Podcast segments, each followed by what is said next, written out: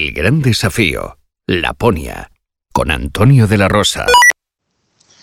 Día complicado el de ayer, eh, ya eh, llegando al- al- a la provincia de Rovaniemi, pero la verdad es que los caminos están hasta arriba de nieve, de la nieve nueva que ha caído, que ha caído yo creo que como medio metro y cada kilómetro cuesta muchísimo avanzar.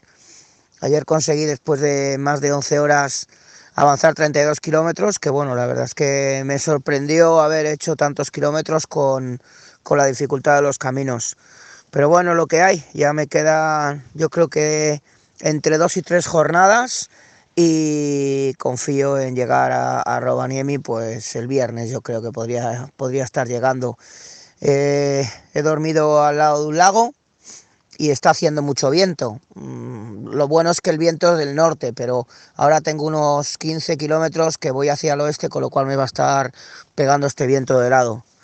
Bueno, no se acaban las dificultades por aquí, pero bueno, hay que, hay que seguir para adelante y lo bueno es que, que no ha cogido mucho a humedad las cosas todavía y, y bueno, yo creo que dos días más me, me aguanto bien con las, con las cosas sin tener que secarlas. Y por lo demás, bien, bien con energías y, y sigo, sigo motivado y ya queda poco. Venga, adiós amigo, gracias por estar ahí siguiéndome. Chao, chao.